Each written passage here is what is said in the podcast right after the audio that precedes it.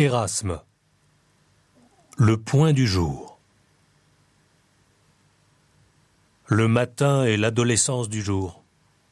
Sa jeunesse brûle jusqu'à midi. Vient ensuite l'âge mûr.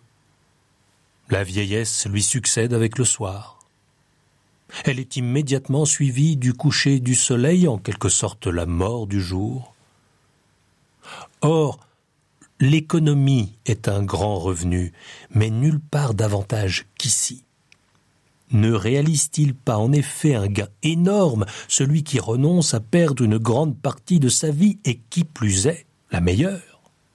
Tu dis vrai je trouve donc tout à fait impudent ces plaignants qui accusent la nature d'avoir réduit l'existence humaine à des limites si étroites quand, de leur propre mouvement, ils amputent considérablement le lot qui leur a été attribué. La vie est toujours assez longue si l'on sait en user avec économie, et pour cela faire chaque chose en son temps n'est pas d'un maigre profit. Après le déjeuner, lorsque le ventre gorgé de nourriture alourdit la pensée.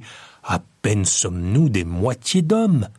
Il ne serait pas prudent de rappeler de l'officine de l'estomac, pour des besognes supérieures, les esprits occupés au travail de la digestion. Après le dîner, il y faut encore moins songer.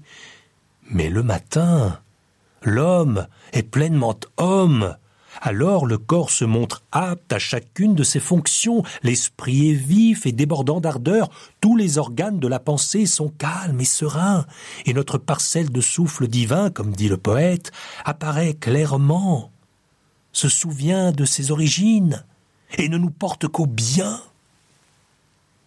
Tu es vraiment un prédicateur de talent. Erasme.